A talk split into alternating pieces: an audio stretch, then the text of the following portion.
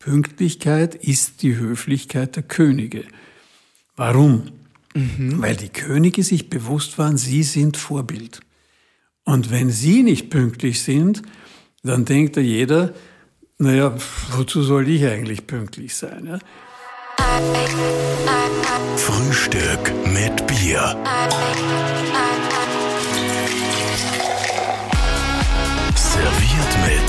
Gösser Naturgold. Alkoholfrei.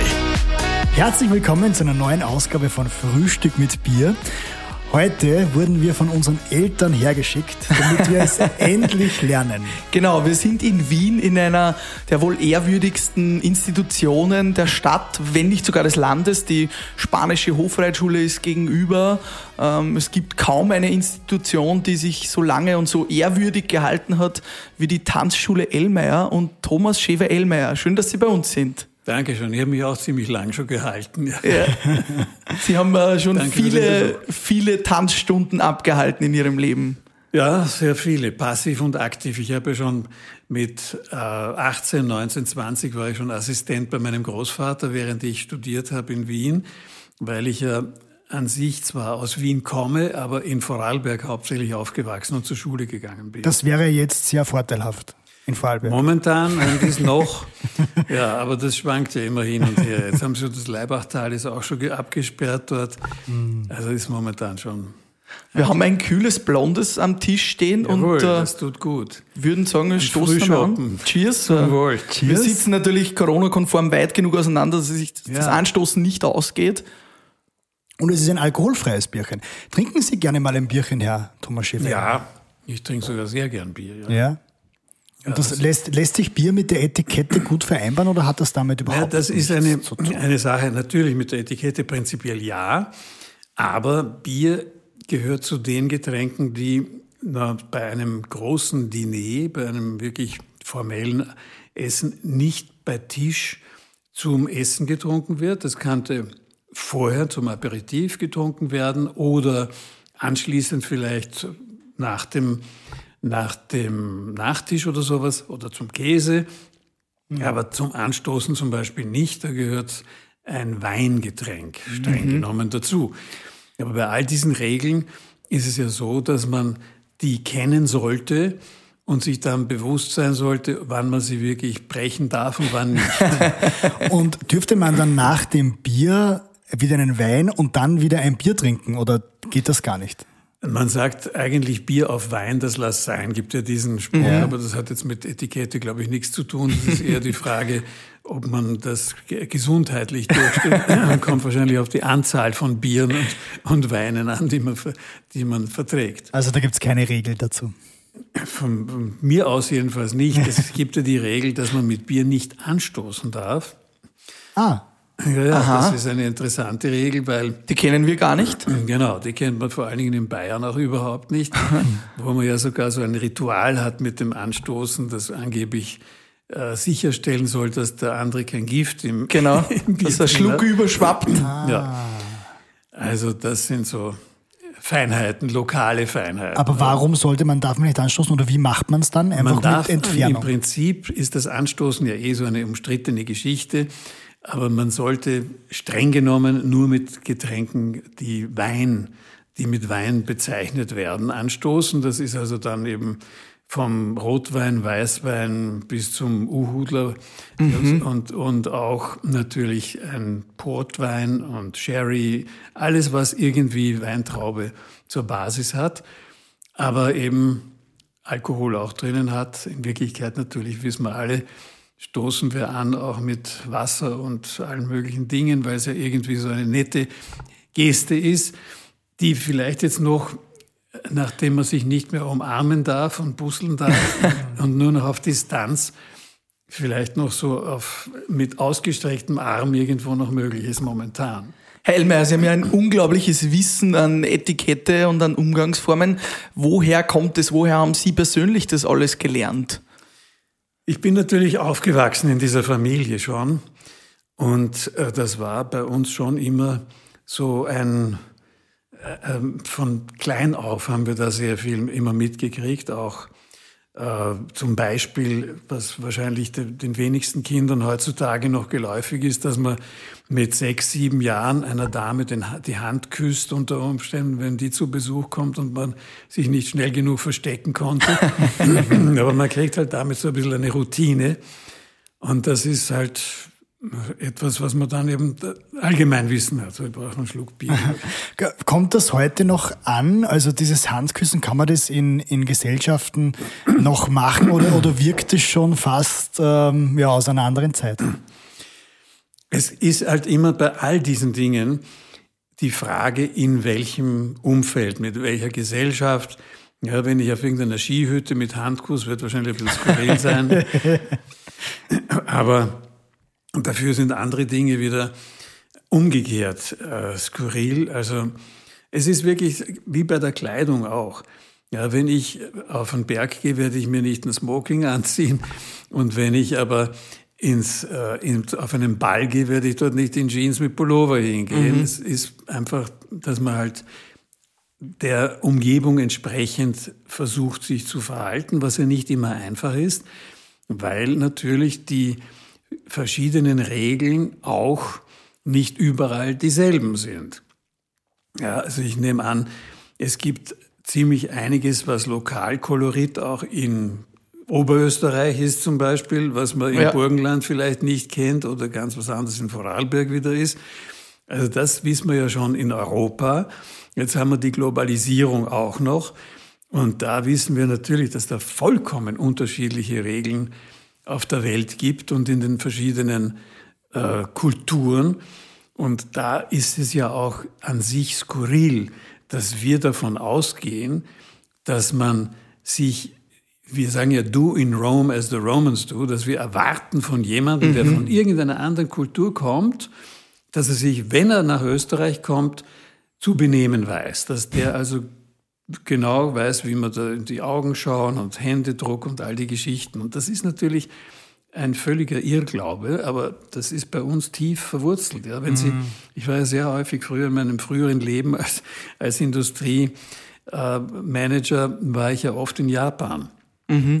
Die haben zum Beispiel die viel logischere Auffassung, jemand, der von einem anderen Land kommt, kann ja nicht wissen, was sich bei uns gehört. Mhm. Und deswegen hat man dort eigentlich Narrenfreiheit. Und ich habe dort unglaublich viele Fauxpas begangen, wie Nase putzen und lauter so Dinge, die man dort gar nicht tun darf. Mhm. Aber das hat man mir überhaupt nie übel genommen. Während wir natürlich einem Japaner wahrscheinlich übel nehmen würden, wenn er uns beim Begrüßen nicht in die Augen schaut, was dort nämlich nicht sich gehört, mhm. oder eben Hand, Händedruck und all die Dinge sind ursprünglich dort ja verpönt gewesen. Nur gibt's halt dort diese Globalisierung. Und Ändern sich da jetzt diese Traditionen und die Umgangsformen auch in solchen Ländern? Ich habe nämlich witzigerweise auch gleich als eine der ersten drei Fragen quasi die asiatischen Umgangsformen. Da gibt's ja auch noch immer die, die Saga, dass quasi Rülpsen nach dem Essen oder während dem Essen eine Umgangsform ist, äh, um zu zeigen, dass es einem schmeckt. Das, die Visitenkarte wird bevor man sich quasi begrüßt, ausgetauscht und solche Sachen. Genau. Äh, kennen Sie das alles und, ja, und ändern Sie diese Bräuche auch im asiatischen Raum? Nein, das glaube ich nicht, dass die sich ändern. Im Gegenteil, ich glaube, dass die, der asiatische Raum, wobei der natürlich auch sehr unterschiedlich ist, ja China, Indien, das sind ja lauter ganz mhm. unterschiedliche Kulturen, aber dass die sogar immer stärker Einfluss haben werden auf die Umgangsformen. Ja. Wenn wir jetzt, wir sind jetzt beim Thema, da können ich Ihnen den ganzen Tag darüber erzählen, weil das natürlich ganz fundamental ist für die Kommunikation, für die Vermeidung von Missverständnissen mhm. unter den Kulturen. Und es, als ich noch in dieser Industrie da viermal im Jahr um die Welt herum geflogen bin, mhm. war unsere europäische Kultur die weitgehend maßgebende. Die internationale Business-Etikett sieht man schon an der Kleidung mhm. und man hat sich in fast allen Ländern wussten die in die Augen schauen, die internationalen Manager und so und Händedruck und all die Dinge. Aber das kommt daher, dass man natürlich nach so einem internationalen Kodex gesucht hat, mhm. genau wie nach einer Weltsprache. Das ist ja nichts anderes. Man versucht, sich zu verständigen. Und wenn ich weiß, wenn mir jemand nicht in die Augen schaut, ist das Höflichkeit und nicht Respektlosigkeit, dann kann ich damit umgehen. Mhm. Wenn ich das nicht weiß, für uns ist das doch ganz komisch, wenn wir mit jemandem reden, der schaut die ganze Zeit auf den Boden oder irgendwo ja. hin. Das ist aber in Japan zum Beispiel so üblich. Mhm. Ich wurde einmal am Prinzen aus dem japanischen Kaiserhaus vorgestellt und da hat der die ganze Zeit auf den Boden geschaut. Und ich denke mir, was ist los? Ist der irgendwie, hat er irgendwas oder so? Und dann habe ich mich also erkundigt, das ist halt höflich. Ja. ja. Das gibt ja auch manche Tiere, denen man nicht in die Augen schauen sollte, weil die dann auch sich irgendwie da nicht geschätzt oder, oder aggressiv, also angegriffen fühlen. Das ist halt bei verschiedenen menschlichen Kulturen auch, es gibt ja ganz, ganz unterschiedliche äh, Signale und Sitten und Gebräuche. Und wie ist es, wenn Sie jetzt jemanden treffen und äh, diese Person, im, sei es im asiatischen Raum oder auch hier in Europa bei uns, und, und der hält sich überhaupt nicht von vornherein an diese Sitten, an diese Umgangsformen. Sind Sie dann auch jemand, der dann gleich sagt, so gehört sich das eigentlich nicht? Maßregeln Sie da? Oder sagen Sie, ich akzeptiere auch, wenn jemand völlig von der Norm weg ist? Naja, es kommt natürlich, akzeptieren ist gut gesagt. Also wenn ich, wenn ich einen Auftrag habe, jemandem was beizubringen in einem Benehmenseminar oder sowas, dann werde ich natürlich das unbedingt ansprechen und versuchen auch zu erklären, warum eigentlich die, mhm. ich versuche meistens auch immer die Hintergründe gleich zu, mitzuerklären, damit man das auch verstehen kann und, und also gibt ja für all, für die meisten Regeln irgendeinen Hintergrund, warum mhm. das historisch äh, entstanden ist. Aber beim, wenn ich jetzt zum Beispiel in ein Lokal gehe, und ich sehe da Leute, die sich, die furchtbare Tischsitten haben und gehe natürlich nicht hin und sage, Moment einmal. Schade, das hätte ich mir eigentlich so vorgestellt, dass die da gleich Maßregeln und sagen, Entschuldigung, so geht das aber nicht. Da hätte ich viel zu tun. Ja. ja, das ist, das kann man sich leider nicht antun. Und es sind natürlich viele Dinge, wie ich schon einmal angetönt habe, im Fluss. Mhm. Ja, das ist auch speziell durch dieses Corona jetzt natürlich unglaublich vieles in Bewegung geraten. Wer weiß, ob das mit Bussi Bussi und so weiter wieder kommt. Ja, der Bundespräsident, ich habe vor kurzem ein Video gesehen, begrüßt mittlerweile alle quasi mit äh, betend gefalteten Händen ja, und einer so Verbeugung, das ja eigentlich auch tiefer vom Asiatischen kommt. Asiatisch, und unser Bundespräsident begrüßt seine Gäste jetzt mittlerweile alle nur noch so. Also ja, es ja. vermischt sich. Naja, es ist ein, im Prinzip, sucht man irgendeine Form, dem anderen zu vermitteln, seine, seine Wertschätzung, seinen Respekt, ohne eben diesen Eindruck zu bekommen. Ja? Mhm. Und der Händedruck hat natürlich Vor- und Nachteile. Der Nachteil ist ganz klar, man kann sich anstecken. Man ist einfach gefährdet, das wissen wir schon lange. Es ist ja nicht ohne Grund, glaube ich, dass wir heuer überhaupt fast keine Grippekranken mhm. haben, weil wir eben so auf solche Dinge geachtet haben und immer noch achten. Und das ist sicher ein Problem. Andererseits ist der Händedruck etwas, was wir immer wieder nützen konnten, zumindest wahrscheinlich auch wieder nutzen werden, nehme ich schon an, mhm. um Kontakte herzustellen. Wenn Sie mit jemandem sprechen, sagen wir mal, Sie stehen irgendwo in einer Schlange, in der Kantine oder irgend sowas und versuchen Smalltalk zu machen, was ich immer empfehle, weil das sollte man üben, damit man es auch in Ernstfall dann beherrscht. Mhm. Dann ist das ganz nett, wenn Sie so zu dem sagen, ah, heute gibt's auf der Speisekarte Zwiebelsuppe oder irgend sowas, da werden wir ja ordentlich mirsteln oder irgendwas Nettes, so einfach um ein Gespräch anzufangen. Also das heißt, eine Feststellung ist, für, ist mein Tipp, wenn man ein Gespräch mit fremden Leuten anfangen möchte. Wenn man einfach Smalltalk üben will, also mhm. so einen einfach eine Feststellung, Zwiebelsuppe oder was immer man heute zum Mittagessen in der Kantine bekommt, hat man zwar so eine Gesprächsbasis geschaffen, aber wenn Sie sich umdrehen und dem Menschen, der da mit Ihnen, den Sie da eigentlich, mit dem Sie sprechen, Sie äh, einfach sagen, übrigens Thomas Schäfer-Ellmeier mhm. und kriegen einen Händedruck von ihm, haben sie eine ganz andere Verbindung. Mhm. Ja. Ich, ich sage immer, das überbrückt die Kluft zwischen zwei Menschen. Und die fehlt uns momentan, diese Verbindung. Ja. Und wir haben auch einen Eindruck, hat der kalte Hände, verschwitzte. Das ist einfach, man, man hat mehr Ja. Eindruck von der anderen Person. Und das fehlt momentan und glaube ich, wird auch wieder kommen. Was ist so Ihre Lieblingsetikette? Äh, die Liebling oder gibt es irgendeine Geste, wo Sie sagen, das dürfte auf keinen Fall verloren gehen? Das dürfte auf keinen Fall. Also es sind halt Dinge, was soll man da sagen? In, in der Blickkontakt ist, glaube ich, etwas, was wir wirklich brauchen, weil man sonst immer das Gefühl hat, hört ja eigentlich zu, auch Leute, die eine Sonnenbrille aufhaben, weiß man auch nicht, interessiert das denen eigentlich, was ich gerade erzähle? Das stimmt. Bei uns ist das sehr stark. Ja, in, eben in Asien ist es halt völlig anders. Und weil Sie vorhin erwähnt haben, ob das mit dem Schlürfen und, und Rülpsen und so weiter, das ist tatsächlich nach wie vor so. Sie können das selber checken, ob ich da die, die Wahrheit sage. Wenn Sie frühstücken gehen in einem japanischen Hotel, also wo es Frühstück gibt, momentan gibt es ja nirgends ein Frühstück, aber zum Beispiel im, im, im Grand Hotel hier ist ein ganz fantastisches japanisches Restaurant oben, sehr viele japanische Gäste normalerweise. Und da hört man in der Früh das Essen, also Schlürfen vor allen Dingen. ja. Das stelle mir spannend vor. Da sollte man wohl mal ein Frühstück mit Bier genießen dort in dem Ich Restaurant. mir das in Japan angewöhnen müssen, wirklich. Ja. Das ist eine ganz ähnliche Sache, wenn Sie Miso-Suppe Ja. essen.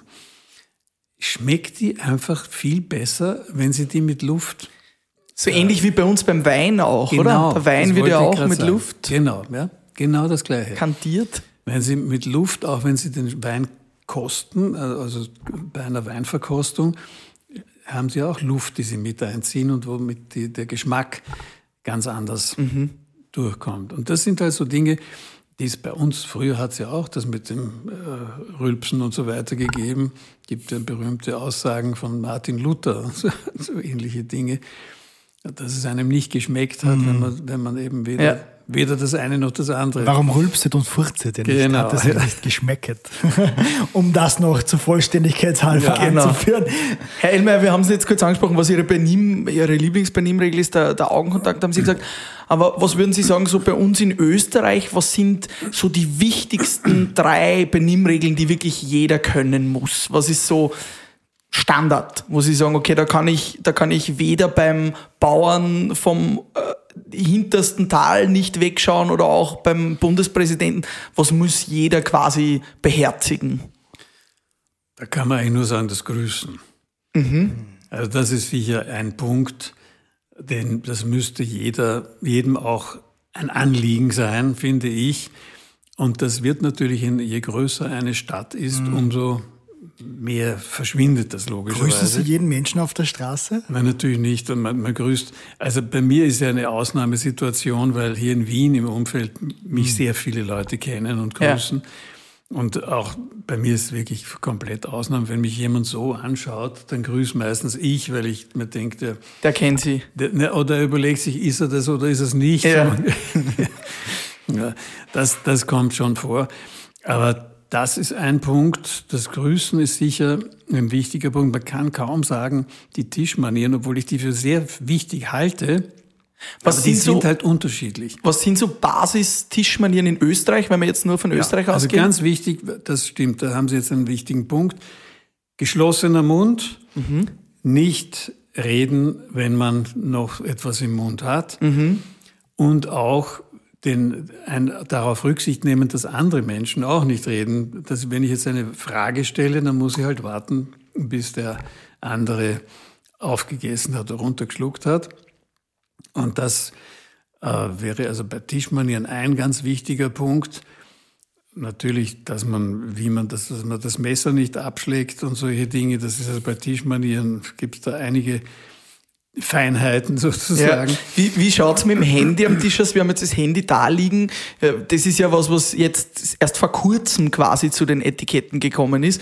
Darf man das Handy bei Tisch irgendwie benutzen oder gar nicht? Prinzipiell gar nicht, würde ich sehr empfehlen. dass man auch einmal seine Ruhe hat. Weil ich erlebe das zum Beispiel, wenn wir auf Urlaub irgendwo sind, beim Frühstück im Hotel, dass die ganze Familie oft hereinkommt und schon so in, zum Frühstückstisch hingeht mhm. und dann während dem Essen auch die ganze Zeit irgendwas, alle vier oder fünf, wer das ist an dem Handy und das ist natürlich meiner Meinung nach wirklich ein, ein Fauxpas, das gehört sich nicht.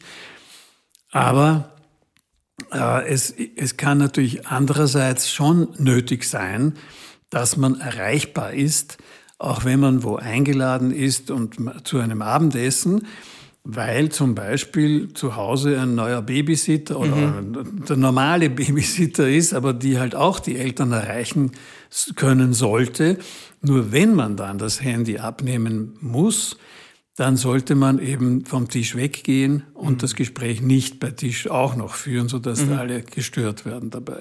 Das mit dem Grüßen, das hat mich daran erinnert, wir haben auch mal mit dem Landeshauptmann von Niederösterreich, Ex-Landeshauptmann Herrn äh, Erwin Bröll gesprochen ja. und er hat auch gemeint, das Wichtigste in seiner ganzen politischen Laufbahn ist das Grüßen. Ja, also das, das ist eigentlich was ganz, was die, die Basis eigentlich von unserem Zusammenleben. Also ich bin ja aus einem kleinen ländlichen Dorf in, in Oberösterreich und äh, bin quasi in einem Gasthaus groß geworden und meine Mama und auch die Oma und auch die Tante und alle haben quasi vorm Hinausgehen aus dem Raum immer gesagt zu uns Kinder, sagt's Vierti, sagt's Grüßti, sagt's Danke und sagt's Bitte. Ja. Das war quasi ja, ein, ein, Dogma, das uns mit eingeprägt worden ist, schon als Kindern. Ja, und das tut man halt nicht von Geburt aus automatisch. Ja. Das sind Dinge, die muss man halt lernen und sich angewöhnen. Das steht ganz bestimmt. Ja. Mhm. Und das ist ja auch der, der Grund, glaube ich, oder einer der Gründe für Erfolg, den Sie ja mhm. auch anpeilen, ja. dass man eben beliebt ist bei anderen Menschen, dass man denen die Wertschätzung auch zeigt, die man hat, mhm. dass man sie wahrnimmt. Und ich erlebe ja immer wieder, dass auch junge Leute so einfach an mir vorbeigehen in irgendeinem Dorf. Und wenn ich dann irgendwas sage, guten Morgen oder sowas, dann schauen die mich so an und grüßen auch. Mhm. Oder sie schauen weg und wollen, rennen schnell weg, weil das irgendwie nicht, nicht äh, angenehm finden, dass sie jetzt grüßen mhm. sollten. Aber das sind Dinge, die man sich schon mehr angewöhnen sollte. Ich wohne hier in Wien zum Beispiel in einem ziemlich großen also Wohnblock. Und das Schlimme ist, dass man oft nicht einmal weiß, wer auf dem gleichen Stock mhm. wohnt. Aber wenigstens grüßen sollte man sich dann schon, wenn mhm. man da auf dem Gang sich begegnet. Ja, das mhm. ist, ist halt diese Anonymität in einem, in einem großen in einer großen Stadt, wobei Wien ja nicht einmal so groß ist, aber ist halt in jeder größeren Stadt so. Ne? Auch, in, auch in Dornbirn, wo ich ja lange aufgewachsen bin, das hat man auch nicht jeden gegrüßt. Ja, sehr klar. Wie ist es so, wenn man in einen Raum reinkommt und da sind schon zum Beispiel 20 Personen auf einer langen Tafel, ja. würde man dann jeden Einzelnen begrüßen mit Handschlag oder würde man einfach kurz sagen, hallo? Das ist eine gute Frage. Weil das ja, ist immer ein bisschen eine Überwindung, weil man, man, man genau. hält ja auch die ganzen Gespräche auf, wenn man jeden Einzelnen begrüßt. Das ist eben genau, das ist jetzt, da geht es um das Allerwichtigste. Das ist eben Taktgefühl, Einfühlungsvermögen. Was tue ich in der jeweiligen Situation? Man kann da ja keine allgemeingültige Regel machen. Wenn Sie hier reinkommen und jeder erwartet sich, dass Sie jetzt jeden Einzelnen begrüßen, dann werden die sich dann ist das nicht äh, für die so, so positiv, wenn sie dann nur so machen und sich irgendwo hinsetzen. Mhm. Wenn aber jetzt dort schon ein, ein Meeting läuft zum Beispiel, dann kann ich nicht jetzt hingehen und alle da einzeln begrüßen und das ganze Thema wieder auseinanderreißen, sondern dann mache ich nur, Entschuldigung, ich bin im Stau oder irgendwas oder war eh schon angekündigt, dass ich später kommen kann nur und setze mich schnell hin. Das ist wirklich eine, eine Gefühlssache. Mhm. Ich bin dafür, dass man, wenn man sich, wenn man wohin geht, möglichst halt alle begrüßt in einer kleineren Gruppe. Wenn nur 300 Leute sind, geht es natürlich nicht, aber möglichst alle einzeln begrüßt und auch sich wieder von ihnen verabschiedet. Mhm. Aber es gibt natürlich viele Situationen, wo das nicht angebracht ist. Das muss man schon sagen. Wir begrüßen euch einfach zwischendurch noch einmal. Ja, hallo nochmal äh, und bedanken uns bei unserem Werbepartner Kasumo.com, ein österreichischer Wettanbieter, wo man zum Beispiel jetzt auf die Spiele der Euro wetten kann. Yeah, wer glaubst du wird Europameister? Ja, natürlich Österreich. Ja, ich wette auf Österreich. Wir haben euch gleich einen 10 Euro Freiwettgutschein in unsere Shownotes kopiert. Einfach den Link klicken, mhm. vorbeischauen auf kasumo.com und ja, mit guter Etikette und viel Stil auf Österreich wetten. Ich glaube, die Quote wird passen. Die Quote wird passen. viel Spaß beim Wetten. Kommen wir zu einer wichtigen Etikette, die in unserem Leben, wir sind ja jetzt seit zehn Jahren oder seit elf Jahren gemeinsam unterwegs, äh, die immer wieder zur Diskussion führt. Jetzt bin ich aber gespannt. Ja, ähm, wir haben ja eingangs gesagt, unsere Eltern haben uns geschickt, um etwas äh, zu lernen ich glaube, mein Kollege Karl kann eigentlich nur in einem Bereich noch wirklich, wirklich was lernen, nämlich der Pünktlichkeit.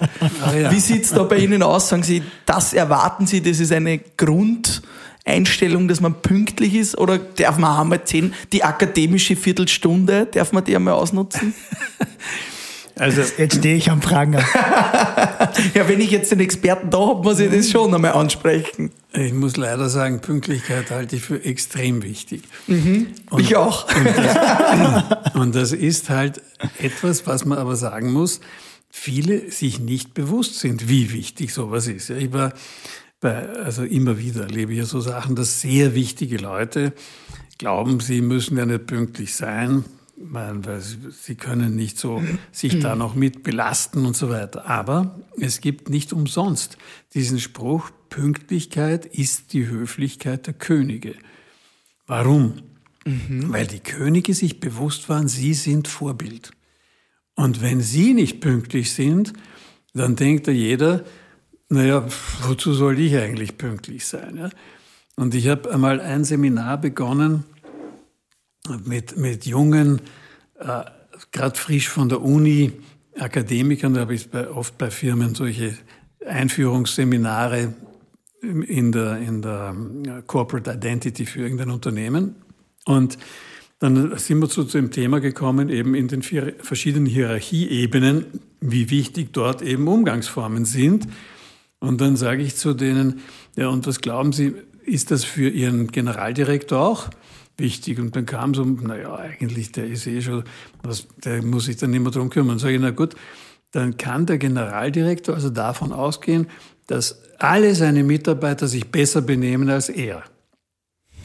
Das ist natürlich Aha. ein Trugschluss, glaube ich. Spannend. Weil er ist Vorbild. Mhm. Und ich habe da oft schon solche Diskussionen gehabt, weil Pünktlichkeit signalisiert ja verschiedene Dinge. Oder sagen wir mal, erstens, Verlässlichkeit. Zweitens Kompetenz. Man hat die, hat die Sachen im Griff. Drittens ähm, Respekt. Wertschätzung. Ja. Wertschätzung, Interesse, ähm, Ordnung, auch Planungsmotivation. Und das sind lauter wirklich ganz wichtige Elemente, die man da hat. Weil wenn Sie das jetzt umdrehen. Ich werde immer kleiner. Wir sind nicht der Erste. wenn Sie das jetzt alles umdrehen unzuverlässig, respektlos, mhm. inkompetent, ja. planlos. Ja. Mhm. Meine, ich, meine zweiten Vornamen. Ich sehe schon, die Rolle des Königs und des Hofnars ist bei uns ganz eindeutig verteilt. Aber Herr Elmer, Sie motivieren mich auf jeden Fall mit dieser Aussage. Trösten Sie sich, ich habe x-mal solche Sachen erlebt. Also einmal zum Beispiel habe ich einen Impulsvortrag gehalten vor einem vom ganzen Vorstand und erste Ebene, also ganze Führungsriege von einem großen Unternehmen. Und da war auch Pünktlichkeit. Und ich habe das eben auch so dargestellt, noch dazu mit so Flipchart und so weiter. Und der Generaldirektor saß so vorne in der Mitte und ist immer kleiner und kleiner. Die ganzen Mitarbeiter haben immer mehr gestrahlt. Kommt er zu mir in der Pause und sagt, wenn ich immer pünktlich bin, dann kann ich drei Meetings weniger pro Tag schaffen. Sag mhm. ich, aber wissen Sie, wie viel Zeit Sie verschwenden dadurch, dass da lauter Leute auf Sie warten und das Image noch dazu. Ja? Mhm. Ich weiß nicht, ob ihm das beeindruckt hat. Ja, der ist ja so der unpünktliche, ich glaube es zumindest, also von meiner Aussicht aus, will ja nicht unpünktlich sein. Er, also es ist oft so, dass ich mir die Zeit einfach falsch einplane und, und dann ja. ja versehentlich unpünktlich bin. Du hattest ja auch nur 36 Jahre Zeit, die ja. Zeit zu lernen. Aber also, wenn es schon an den Basisdingen scheitert. Schon, ja. es ist nie zu spät. Ja, immer, in der Mitte von Frühstück mit Bier kommt immer der Frühstück mit Bier Bierwagen. Der Frühstück mit Bier Bierwagen. Der liefert uns nochmal quasi frisches Bier. Wir stoßen nochmal über die Weite okay. an, trinken noch einen Schluck. Wunderbar. Ist ja, ein, ist ja in, in Bayern zum Beispiel sehr ein Nahrungsmittel. Ne? Genau. Und äh, der Frühstück mit Bierwagen, das ist so die Unterbrechung, wo man über Jugendsünden, Rauschgeschichten, über irgendwas Lustiges, die erste große Liebe, einen Fauxpas. Jetzt möchten wir das natürlich wissen, was ist dem Herrn Thomas Schäfer Elmeier mal passiert? Muss ich sagen, okay, das war mal eine lustige Geschichte. Okay. Gibt so etwas? Also lustig war, ist eigentlich nichts davon, weil ich mich immer noch ärgere, wenn mir sowas, irgend sowas passiert. Aber ja, was soll man sagen? Was soll man jetzt, wo soll man sich jetzt outen? Ich habe ein Problem, dass ich sehr oft bei Einladungen nicht genau lese, was da eigentlich passiert. Und da gab es eine Einladung vom WWF, also dem World Wide mhm. Fund for Nature, äh, wo, den ich ja auch unterstütze. Und das war eine Einladung nach Ilmitz, dort haben die so ein Naturreservat. Ich habe sieben Jahre in Afrika gelebt und wenn ich Naturreservat höre, was zieht man da an? Ranger-Outfit. So ungefähr, ja. Noch dazu, was wahnsinnig heiß, das war 2003 der heißeste Sommer weit und breit. Und das Burgenland ist eh schon sehr heiß. Kurze Hose. in Ilmitz, was mache ich, wenn ich also afrikanisch, ja, also ich fahre dorthin, habe irgendwelche Jeans oder was angehabt, jedenfalls steige ich aus dem Auto aus, habe zufällig, dort gibt es so ein schönes Holzgebäude vom WWF. Und da hatten die so einen roten Teppich da hingelegt und ich finde dort gleich daneben einen Parkplatz, steige aus. und die erste Dame vom, vom WWF kommt da und sagt, Herr Elmer, sag mal, was ist los, was hatten die? Ich habe also mein Auto geparkt, gehe hinein war das ein Riesenjubiläum mit Ministern und, und oh yeah. allen möglichen Präsidenten. Damals war der Herr Pechlaner, noch Dr. Pechlaner, der Präsident vom WWF. Die Barbara Stöckel hat das moderiert. Es waren also und Sie kommen in Jeans. Und ich war, also ich war, glaube ich, keine, es war so eine Sommerhose, also war wirklich, weil es wirklich heiß war. Jeans sind ja auch nicht so kühl. Mhm aber halt äh, richtig so, so äh, afrikanisch gekleidet.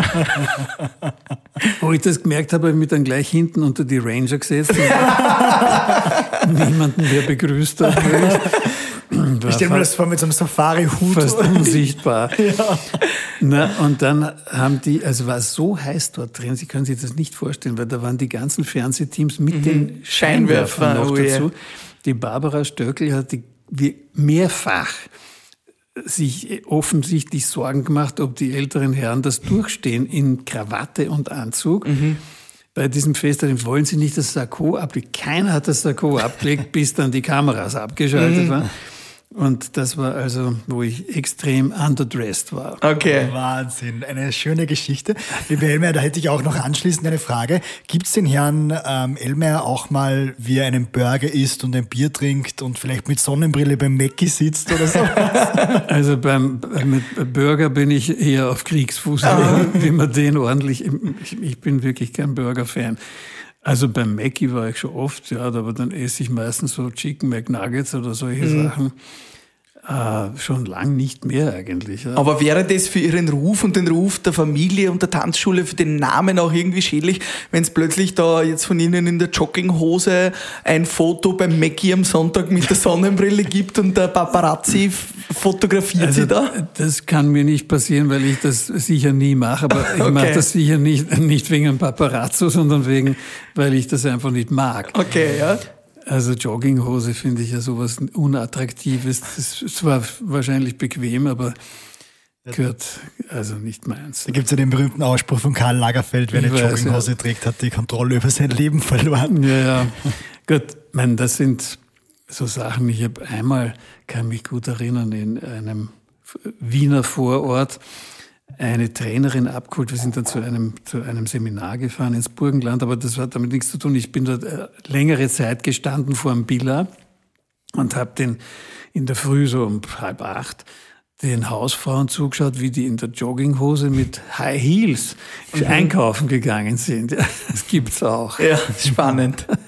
Helme, was für mich noch sehr spannend äh, darstellt, ist, ich verbinde, wenn ich an Tanzen denke, um jetzt mal von der Etikette ein bisschen auf das Tanzen zu kommen, ich verbinde mit Tanzen Rhythmus, äh, Feuer, Lebendigkeit, ähm, also wirklich so, ja auch die, die afrikanischen Rhythmen. Für mich ist Musik und Tanz sehr lebendig. Und gleichzeitig äh, verkörpern sie natürlich in Anzug und einer sehr traditionellen Tanzschule ein sehr geordnetes, strukturiertes Bild. Ich, ich will nicht sagen steif, aber natürlich sehr sehr, ja, eine gute Haltung dabei. Passt das zusammen? Kann Tanzen beides sein? Ist für Sie auch Tanzen beides dieser Welten? Unbedingt, ja. Also das eine ist ja unser Gesellschaftstanz, also englischer Ausdruck ist ja Ballroom Dancing. Und das kommt natürlich mehr aus den, daher, dass man sich ja mit dieser engen Tanzhaltung ganz anders bewegt, als wenn man eben frei tanzt, also ohne, äh, ohne Handicap, wie ich gern sage, mhm. da hat man natürlich nicht darauf Rücksicht zu nehmen. Das heißt, wenn ich mit einem Partner oder einer Partnerin tanze, dann muss das ja koordiniert sein. Mhm. Und deshalb sind ja auch diese Benimmregeln dabei so wichtig, weil man so nahe kommt man sich ja sonst praktisch nicht. Und dass man da ein bisschen diese, diese Kommunikation beherrscht, und weiß, was sich gehört, ist da besonders wichtig, glaube ich. Und deswegen hat das ja schon mein Großvater so dieses besondere, diese besondere Verknüpfung da äh, gepflegt, die ja an sich ist das eher nichts Neues gewesen. Das hat ja immer schon gegeben. Lustigerweise schon im alten Ägypten haben die Zeremonienmeister gleichzeitig auch die Etikette, also die Tänze und Etikette, das war immer irgendwie so mhm. verbunden. Und diese Tänze, die wir jetzt tanzen, die hat es ja früher eigentlich lange Zeit nicht, also der Wiener Walzer war ja verpönt. Mhm. Ja, das ist ja dann erst 1770, als Josef II., der hat ja viel so aufgewirbelt, der hat ja auf einmal das Publikum auch zu einigen Hofburgbällen eingelassen und mit dem Volk ist dann eben dieser Volkstanz eigentlich mhm. auch hoffähig und, und salonfähig geworden. Und deswegen äh, kann man nicht sagen, das war immer so, ja, weil die, die Tänze, die, die früher, diese höfischen Tänze, da ist ja ein typisches Beispiel dafür die Quadrille, die wir noch jetzt, die jetzt wieder sehr, sehr en vogue ist, mhm. auch wenn sie beim Opernball haben sie ja mhm. die Publikumsquadrille erlebt. Mhm. Und das sind Tänze, die natürlich ganz anders getanzt werden, wo man also nicht so eng beieinander ist, sondern weit, also wenn man Platz hat. Bei, ja, am Opernball nicht. Beim, na, beim Opernball geht's noch. Wenn Sie beim Philharmonikerball oder sowas, da ist wirklich voll. Bei der Quadrille. Also da tanzen die Leute sogar die Treppen hinauf und das ist wirklich, und das sind eben Tänze, das ist ein, ein Teil, den es früher natürlich nicht so gegeben hat. Das war mhm. viel strikter, also viel mehr äh, Disziplin auch, oder? Disziplin und auch Kunst und auch Partnerwechsel. Mhm. Ja, Sie haben ja bei diesen, bei diesen höfischen Tänzen oft die Partner, aus, bei der Quadrille wird es ja auch ein bisschen noch in, in, der, in der sechsten Tour vor allen Dingen, dass man da die, die, die Damen wechselt und der so Damenraub. weiter. Damenraub. Damenraub, genau. Und das sind Dinge, die heute, die bei den Tänzen, die wir jetzt meistens unterrichten, das sind ja hauptsächlich Tänze. Der Tango ist erst Anfang des, 9, des 20. Jahrhunderts nach Europa gekommen und auch davor nicht wahnsinnig viel älter gewesen schon. Und die ganzen anderen, also ob das jetzt Cha-Cha, Rumba, Samba, äh, Foxtrot, sind lauter Tänze, die sehr viel später, der English Waltz zum Beispiel auch, ist eine Mischung aus Boston und Wiener Walzer. Das sind lauter Tänze des 20. Jahrhunderts. Mhm. Und die sind halt eher immer ein Teamwork zwischen zwei äh, Partnern und da kommt es halt viel mehr darauf an, dass ich mich mit dem anderen abstimme und deswegen kann man sich auch nicht so äh, ausgelassen benehmen wie, mhm. wie bei irgendwas anderem. Aber wenn Sie jetzt Rumba zum Beispiel oder Salsa, das sind ja schon rhythmisch, also sehr mhm. äh, Tänze, die mit die, Feuer und viel Spannung, ja, und sind aber trotzdem natürlich auch äh, ganz klare Ritual, Rituale haben. Mhm. Und es ist auch wichtig, dass die, dass die Herren führen ja beim Tanzen. Beim Gesellschaftstanz auf jeden Fall, ja, zumindest in der Theorie. Das, genau, das wollte ich gerade sagen. Ja, ich, ich hatte ja selber das Vergnügen, ich war zehn Jahre lang Tanzlehrer in der Tanzschule Horn. Auch das schon, schöne ja. Grüße, falls, falls die beiden Jetzt outet er sich auf ja. zuhören. Danke, ja. Ähm, und äh, da war immer so ein magischer Moment, dieser erste Moment, wenn die wenn die Burschen, die jungen Buben, das erste Mal die Damen zum Tanzen aufgefordert haben. Ähm, wie sehen Sie das generell, diese Tanzfreude? Ist die noch vorhanden bei der Jugend? Äh, steigen die Zahlen der, der jungen Schüler, die sich anmelden? Also bei uns, ich zeige Ihnen nachher unten ein Foto, ist es ja so, dass sich die Leute um fünf in der Früh anstellen, damit sie noch einen Platz kriegen. Wow, ja. Beim, am ersten Tag, bevor wir mit der Anmeldung beginnen. Es geht dort, es ist halt, wir sind halt eine Jugendtanzschule in erster Linie. Und die Jugend hat, schätzt, also in Wien ist es einfach unglaublich, wie die Jugend das schätzt. Natürlich nicht die gesamte Wiener Jugend, mhm. sondern bestimmte äh, Kreise und Familien, wo das uralte Tradition schon ist. Und äh, zum Beispiel nur, wir durften ja ganz kleine Gruppen im Herbst anmelden. Und dann haben sich die Schüler nur angemeldet, sie haben damals schon gewusst, es gibt bestimmt kein Elmar-Kränzchen im, im äh, mhm. nächsten Fasching und haben sich nur angemeldet, wenn sie das Elmar-Kränzchen dann trotzdem 22 eröffnen dürfen, obwohl sie jetzt 21 den Kurs belegen. Das mussten wir ihnen also versprechen. Wahnsinn. Oder zum Beispiel die, der Jahresbericht in einigen Schulen, Theresianum zum Beispiel, da steht, das coolste Ereignis des Jahres war das mhm. Elmar-Kränzchen. Mhm. Und wir haben ja beim, mit diesen 640 jungen Leuten, das war ja das Maximum, da habe ich noch gar nicht zu Ende erzählt, wie wir das dann geschafft haben. Wir haben ja 200 nicht aufgenommen, weil wir beim Vortanzen dann gesagt haben, wir müssen halt irgendwo doch mhm. limitieren und das wird dann sonst langsam zu viel. Also die normalen äh, Bälle in der Hofburg haben so 120 Paare ist schon sehr viel. Und wir haben eben beim äh, Offiziersball, weil der Tanzlehrer von uns, der, der Peter Leitner, der dann die Choreografie einstudiert und geleitet hat, beim Offiziersball und beim Elmar-Kränzchen, also beim Offiziersball habe ich ihn eingeführt, damit er das von mir übernimmt und äh, beim Elmar-Kränzchen muss jemand anderer die Eröffnung leiten, weil ich mich um die Ehrengäste und all die Sachen kümmern muss. Und da hat er zu mir gesagt, 604, das schaffen wir nie. Dann sage ich, na, warten wir mal ab. Wir haben die Walzerformation, die beim Offiziersball auftritt. Die sind dort aufgetreten, ich glaube mit 16 Paaren. Und dann habe ich zu denen gesagt, und jetzt stellt euch zehn Paare nebeneinander und Walzer tanzen. Und das ging wunderbar. Und daraufhin haben wir dann zehn Kolonnen gehabt. Ne? Wahnsinn. Zehn Kolonnen. Das ist schon viel, ja. Das ist ordentlich. Lieber Herr Elmer, Sie waren ja auch acht Jahre lang in, äh, bei Dancing Stars dabei, äh, acht Staffeln lang. Zehn. Zehn sogar. Zehn. Zehn sogar, ja. Naja, zehn Staffeln bei Dancing Stars. Wer ist Ihnen da noch besonders in Erinnerung? Wer war denn der schlechteste Tänzer? Das wäre jetzt sehr unfair. Aber es Sie haben den Stefan Petzner nicht mehr mitbekommen. den habe ich nicht mit. Nein, ich weiß auch nicht, ob der so schlecht war oder nicht. Nein, es gab natürlich immer wieder Leute, die, äh, die nicht so gut waren.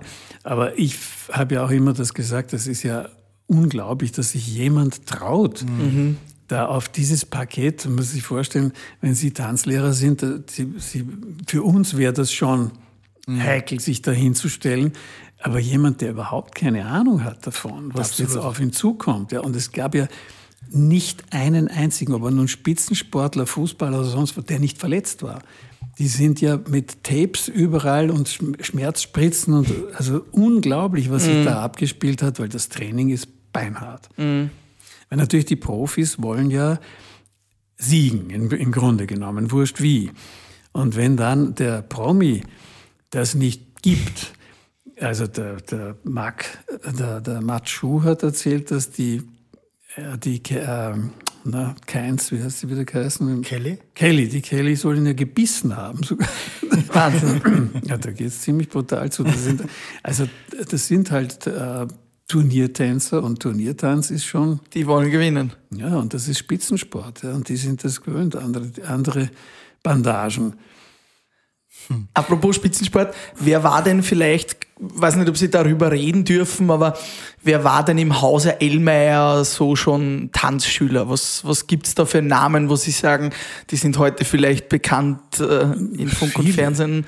Ja, also gibt's da irgendwen ganz besonders Großen, an den Sie sich immer erinnern werden?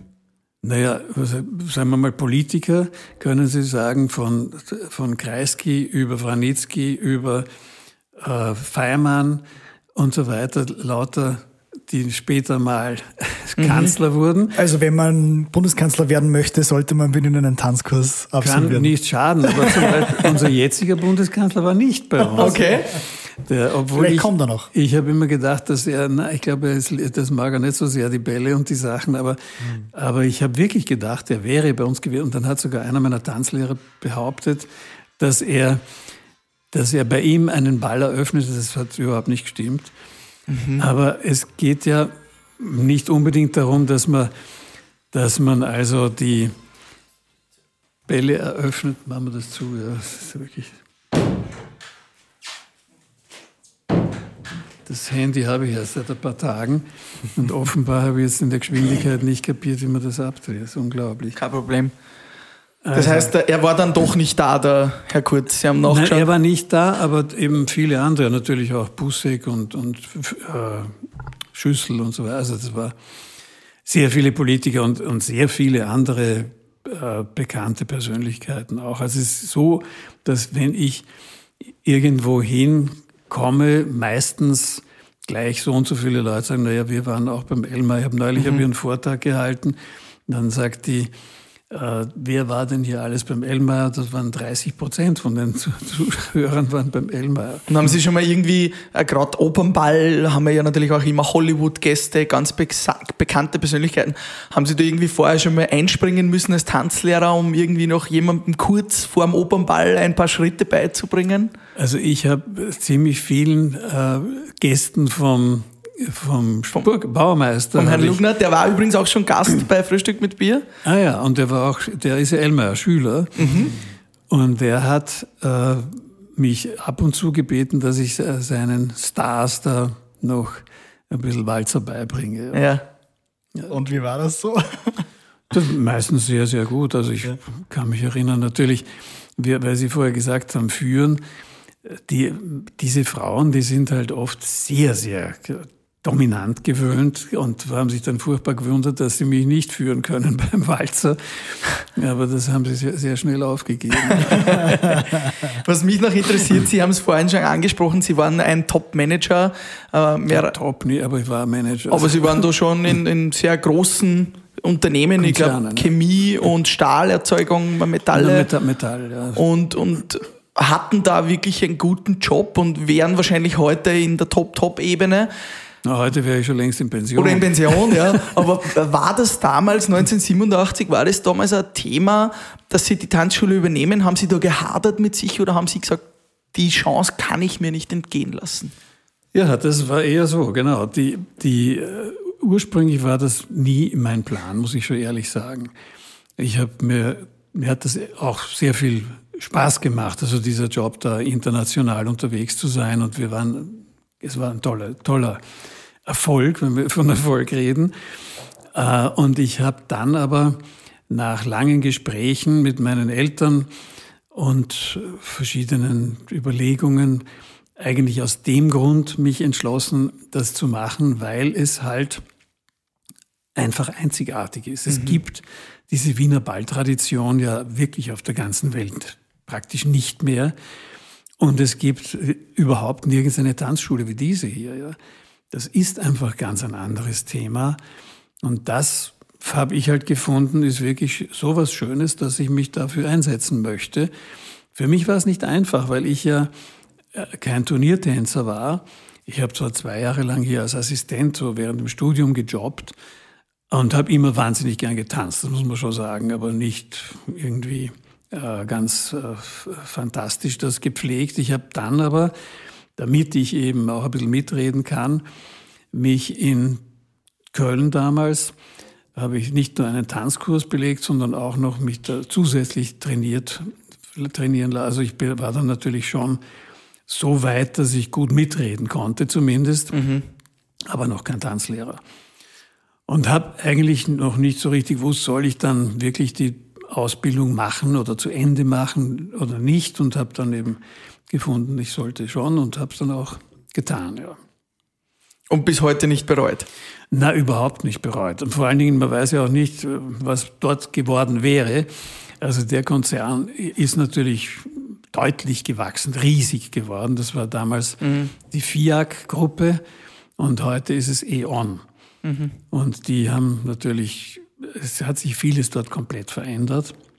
Aber da hätten Sie vermutlich auch einen, einen Spitzenposten bekommen. Ja, kann gut sein. Also ich meine, ich war ja im, im Aufsichtsrat von einem kleinen von einer kleinen Tochtergesellschaft, also ein Joint Venture zwischen einem britischen Konzern und uns, dem deutschen Konzern, in Norwegen. Und dort war ich der Nachfolger von dem Herrn, der dann das aufgegeben hat, weil er Vorstandsvorsitzender okay, wurde. Und wir sind einmal gemeinsam, wo er mich da dann dort eingeführt hat, runtergefahren und sagte, Sie haben ja tolle Chancen, weil Sie wissen ja, bei uns der ganze Vorstand geht ja eh demnächst in Pension so ungefähr. Und ich habe ihm gesagt, ja, wissen Sie, ich bin aber momentan gar nicht drauf aus, einen Vorstandsposten zu bekommen, weil ich das, was ich jetzt da mache, wirklich gut mache. Und wenn ich jetzt in den Vorstand hinaufkomme, dann verlieren Sie eigentlich zwei gute Leute. Der eine, der hier diese Sparte aufgebaut hat, mhm. und der andere, der im Vorstand nicht so gut ist wie vielleicht einer, der das wirklich gut macht, ja, mhm. der so vernetzt ist und so weiter. Mir hat das eigentlich viel mehr Spaß gemacht, da diese diese Art von Direktarbeit mit den Kunden, mit den Technikern, mit, mit den Konkurrenten oder gegen die Konkurrenten, das war, das war wirklich ein toller Job. Sehr demütig. Das würden, glaube ich, auch nicht sehr viele Leute sagen zum Chef, äh, dass sie eigentlich lieber dieselbe Position behalten würden. Naja, ich glaube, es ist aber wichtig, weil es ist wirklich, wenn Sie, wenn Sie so gut sind, dass, der, dass man meint, so und jetzt sollte man den da hinauf befördern, das geht dann meistens mhm. oder oft so. Ja, dass mhm. der, der hat gerade ganz einen tollen Job gemacht und dort haben sie jetzt auf einmal nicht den Nachfolger und da wäre auch meines Wissens keiner gewesen, der das so hingekriegt hätte, weil ich ja da schon so viel aufgebaut gehabt mhm. habe, weltweit. Das kannst du nicht von heute auf morgen übernehmen. Also deswegen, also ich meine, das hat er ja auch nur so gesagt, ob er wirklich mich dann, äh, ob dann wirklich was, was dabei daraus geworden wäre, weiß ich ja nicht. Das war eine komplette Neuorganisation und hat, aber ich war damals halt der Meinung, lieber mache ich das, als dass mhm. ich da im Vorstand politisch mich da äh, schlage. Jetzt sind Sie quasi seit 1987 äh, Leiter dieser Tanzschule. Was, Sie haben ja auch zwei Kinder, ich ja. nehme an, die werden Sie wahrscheinlich auch sehr gut erzogen haben. Wie schaut's da aus? Äh, wird das quasi jetzt weitergeführt in der Dynastie Ellmeier? Wird die Tanzschule dann übernommen von Ihren Kindern? Wie ist da der Plan? Gibt's da schon? Ja, leider nein. Die sind, die, ähm, beide sind sie sehr glücklich in ihrer in ihrer Arbeit und in ihrem Job und äh, ich will sie auch da nicht überreden oder mhm. irgend sowas. Das bringt doch nichts. Ja. Und deswegen wird das also nicht stattfinden. Das passiert ja oft. Aber wir sind, ich bin natürlich jetzt dritte Generation und das ist schon ein Vorteil, äh, überhaupt keine Frage. Mhm. Aber schauen Sie, als mein Großvater gestorben ist, hat auch, haben viele Leute geglaubt, das ist das Ende der Tanzschule Elmar. Das war 1966. Mhm. Und danach hat ja der Herr Hissek die Leitung, die, die operative Leitung hier übernommen und mit meinen Eltern, die ja nie Tanzlehrer waren oder sich da auch dafür interessiert haben, aber sehr viel ringsherum gemacht haben. Man mhm. unterschätzt das ja, was so Absolut, da noch ja. alles zu tun ist, so im Hintergrund. Müsste man nicht unbedingt auch noch Tanzunterricht und Bälle eröffnen. Mhm. Aber das hat also diese, diese Situation war auch so, dass das halt wirklich gut weitergegangen ist und dann hat, habe ich den nächsten Übernahme wieder gemacht, die nächste Übernahme gemacht. Also wir werden das äh, sicher auch weiter in die Zukunft führen können. Momentan haben wir natürlich eine Situation, wo man wirklich nicht weiß, was mhm. auf uns wann zukommen wird. Vielleicht wird es dann das Enkel, das übernimmt. Das Enkel wäre an sich eines davon ideal. Die ist erstens einmal ein Pferdenarr und zweitens würde sich gut anpassen. Und zweitens tanzt sie gerne und Ballett und alles Mögliche. Und ich habe ja schon oft gesagt, du, ich habe eine Tanzschule, da kannst du den Pferden in, den, in die Stall hineinschauen. Das kann man nämlich von hier ja, sieht man in, ja. die, in die Boxen und gleichzeitig tanzen. Wie, aber sie lebt halt in Köln. Also es ist halt natürlich. Naja, wer weiß, das ist ja nicht aus der Welt. Naja, ist nicht aus der Welt, aber das ist, äh, ich, meine, ich bin jetzt 75 und sie ist 10. Ja. Und da müsste ich also schon noch ordentlich lang. Müssen Sie mindestens für, noch für Sie die Stellung sieben Jahre halten. oder so oder acht Jahre noch durchhalten, bis dann die Enkelin. Aber Ihre Energie, mache ich mir keine Sorgen. Ich ja, nicht. Oftmals, ja. Am Ende, noch, ja. Mich würde noch interessieren, ähm, es ist ja Corona-bedingt natürlich jetzt ein Jahr kein oder ganz wenig Tanzmöglichkeit vorhanden gewesen. Ja. Glauben Sie, hinterlässt das in irgendeiner Art und Weise einen Knacks bei uns oder werden wir dann sofort wieder loslegen, sobald es geht? Ich bin überzeugt, wir werden so, sofort loslegen, wenn es geht. Also was ich so alles höre und äh, gestern wieder x Anrufe, habe momentan, wie Sie hören, alle Telefone von der Tanzschule sind auf mich mhm. gestellt.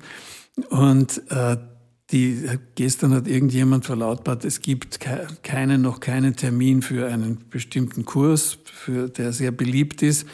Woraufhin ich gleich Anruf bekommen habe, sage ich, na, Moment, im Moment, es gibt bestimmt, sobald wir können, wieder, nur mhm. wissen wir halt jetzt noch nicht, wie das dann sein wird, weil momentan oder bis jetzt war es so, zwei Anfängerkurse, ein Silberkurs, ein Goldstar-Kurs so an einem Nachmittag, an diesem speziellen. Es kann gut sein, nachdem jetzt anderthalb Jahre niemand tanzen konnte, dass wir das irgendwie ganz anders mhm. aufbauen müssen. Weil die Goldstandard, die werden nicht vom Himmel fallen quasi. Ja, und da gibt es ja viele äh, Dinge, wo man das anders organisieren muss, aber wir werden natürlich Tanzkurse machen und das wird, sobald wir wieder dürfen. Also das ist, glaube ich, keine Frage. Damit dieses Haus hoffentlich wieder mit Leben und mit äh, ja, Energie gefüllt wird. Man, man muss ja auch sagen, wir haben ja äh, Ende September, muss, äh, war ich wirklich der Meinung, wir müssen jetzt die Reißleine ziehen, weil ohne Einnahmen mhm. kann man, man muss ja immer vorausplanen. Ja, wie lange habe ich Kündigungsfristen? Wie lange kann ich noch die Miete wenigstens zahlen? Weil wenn Sie die Miete nicht mehr zahlen können, verlieren mhm. Sie den Standort auch noch. Und das wäre natürlich hier ein, ein, wirkliches Drama, weil der ist, glaube ich, schon ein wesentlicher Teil, obwohl unsere Tanzschule nichts wahnsinnig Luxuriöses ist, wie Sie gesehen haben. Aber es ist ein ehrenwertes Haus. Also wenn man reingeht, man spürt gleich die Atmosphäre und man spürt das da schon. Es ist halt Tradition auch. Ja. ja die Familien und immer wieder. Ich habe so einen äh, Spruch bei der Begrüßung. Ich begrüße immer alle, alle Jugendlichen erste Tanzstunde und sage dann zu ihnen und das, Sie wissen ja, Generationen vor Ihnen haben hier die Tanzkurse genossen. Jetzt liegt diese Zeit vor Ihnen, genießen Sie sie auch so in dieser, mhm. diesem Stil. Am Ende von Frühstück mit Bier machen wir immer noch einen kurzen Word-Rap. Wir machen kurze Fragen, kurze Antworten. Bier Word-Rap. Mein Lieblingstanz. Walzer, Wiener Walzer. Mein Lieblingsanzughersteller wäre Knische, mhm. wenn man das immer leisten könnte. Musik bedeutet für mich? Gehört zum Leben. Also ohne Musik, und zwar verschiedene äh, Arten, also Tanzmusik und klassische Musik und Beatles. Also es gibt sehr, sehr viele verschiedene Musikarten, die ich wirklich liebe. Das ist ein ganz, ganz wesentlicher Teil. Und ich glaube auch für die Menschheit ein ganz wesentliches Element das brauchen wir. Und mit dieser Dame möchte ich gerne ein Duett tanzen. Ein Duett tanzen? Beziehungsweise einen Tanz tanzen, sagen wir so. Mit, mit dieser Dame. Nur mit Nicole Hansen würde ich gerne mal wieder einen, einen ah, Walzer ja. tanzen. Sehr wen, gut. wen hätten Sie vielleicht gerne noch als Tanzschüler? Als Tanzschüler.